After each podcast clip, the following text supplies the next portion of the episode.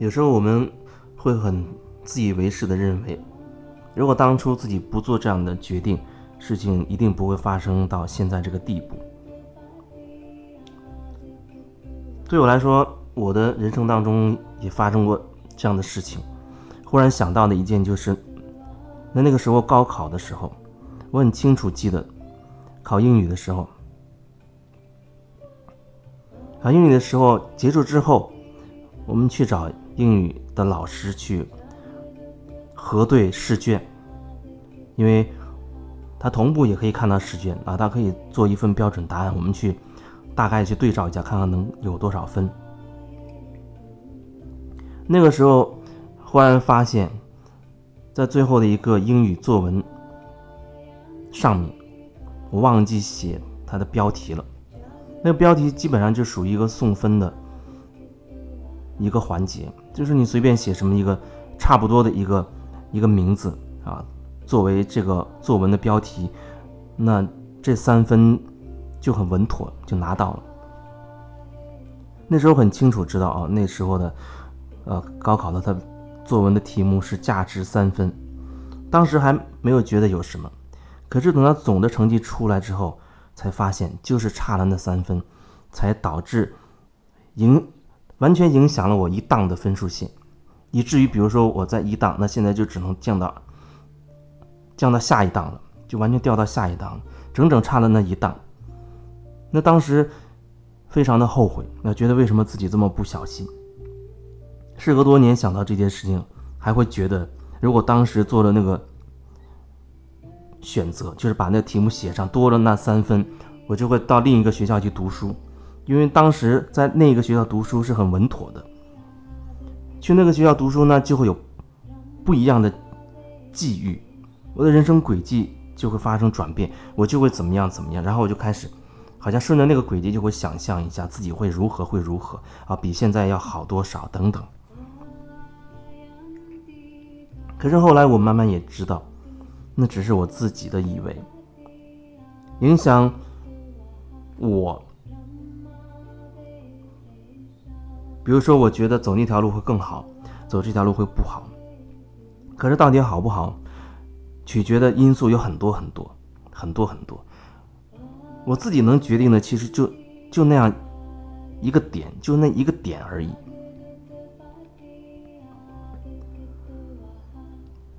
我不能说我当时如果呃多拿了那三分去了另一个学校，我的境况就一定会好，因为我不知道因此会发生什么样的连锁反应。我也不能说哦，因为没有那三分，我走了现在的这条路。啊，将来就一定会多不好，因为事情没有好坏，或者说好坏它没有一个统一的这么一个标准。既然没有统一的标准，那它就没有真正所谓的好或者是坏。你可以想象一下，或者说你看看你自己的人生经历中，你做的任何一个选择，都会后面都会有一连串的连锁反应，让你走到了此时此刻的今天。在这个过程当中，是不是有一些事情？哎，是你觉得还能够让你开心、让你放松、你喜欢的，然后会有一些事情让你觉得你不喜欢、你很讨厌的，或者会啊你很生气的等等。就是无论你怎么选，接下来所发生生的一系列事情，那总会有让你觉得开心的，也有让你觉得不开心的。它一定就是这样的一种状态，没有一个绝对说你做了那样的选择。你就完全处在一个很巅峰的状态，像一根直线一样，那是不可能的，那绝对那是绝对不可能的。所以人生它一定起起落落，就像我们的心境，它也会起起落落。起起落落本身没有问题，可是如果你非要让自己的心境好像要铆定在、要固定在一个标准上啊，只允许自己开心，不允许自己不开心，只允许自己成功。啊，只允许自己成功，不允许自己失败，等等。你对自己有这么多的框架和要求，有这么多标准的话，那你就真的会不开心。有人说有标准不是挺好的，我可以按向我那个目标去努力吗？如果说一件事情是自然发生的，它它是不费力量的，不费力量，不是说你不要花力量，是说你不会消耗自己，因为有时候你好像定了一个目标，你要达到那个目标，你可能会违背自己在那个过程当中违背自己内心的一些东西，因为你眼中只有那一个目标了，啊，你就为了达到那一个标准，所谓不惜一切代价，过程当中你会丧失很多真的属于你自己内在的东西，我把它叫做。你无法归于自己的中心了，你会违背你自己内心真实的感受，然后做很多选择。所以，有的人他看起来最后他所谓成功了，因为他达到了他人生的目标，但实际上他却彻底的失败了。那一路过程当中，他经历了什么，恐怕只有他自己才会知道。无论你是否服不服，啊，或者说你愿不愿意接受这样的说法。这都没有关系，因为这只是我自己的角度这样表达的。我这句话是否能触动你，你自己会明白的。哪怕你完全否认我这样的说法，那恰恰反而说明我这样的说法已经深深的触动到了你，触碰到了你的一些东西，才会让你有感觉。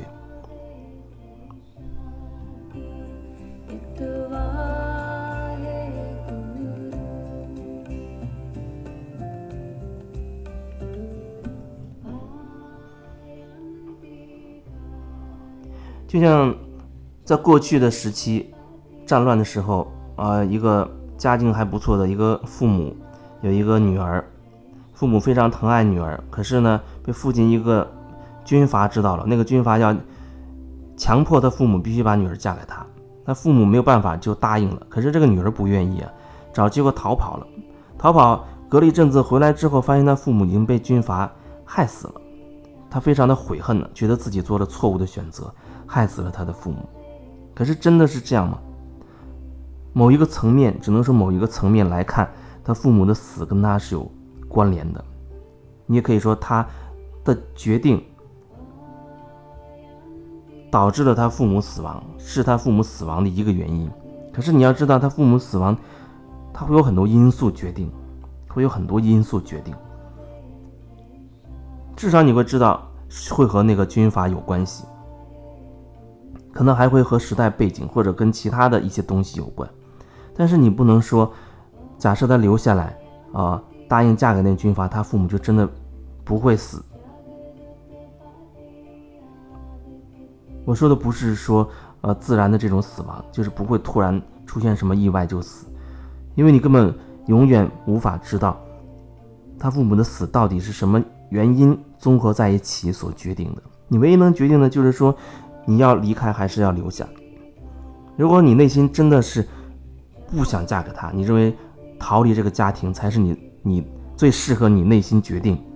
那么你就做了你自己真正想做的决定。我相信你离开的时候，你不会去想到说，因为你的离开，你父母会死。那时候你已经做了你认为最佳的决定，就是离开，逃走。那是你能做的，那个当下你能做的，你认为最适合的决定。可是你不能说你留下来，你父母就一定不会死，因为他的死亡会跟很多因素牵扯在一起。可能很多人都有这样的一种一种模式，就是事情过了，他会后悔之前做的选择。可是你需要了解的是。你没有办法真正再回到那个时候重新做选择了。即便是有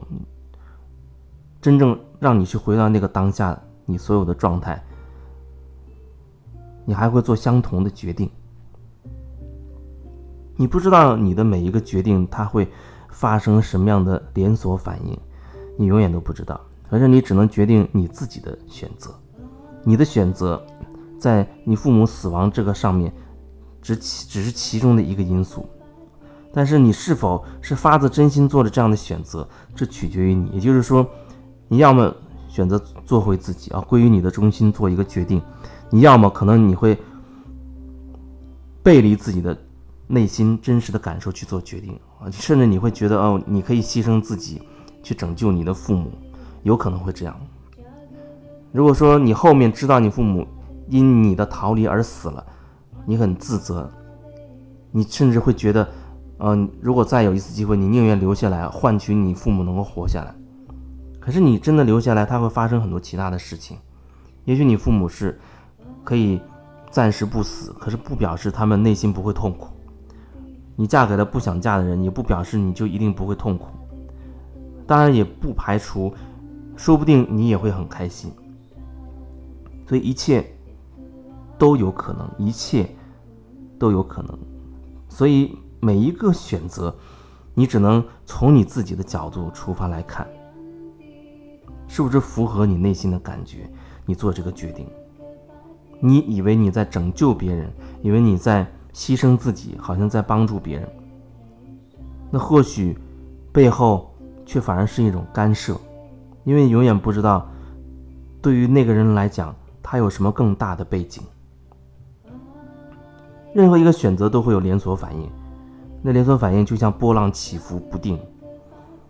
看是救，可能又是害，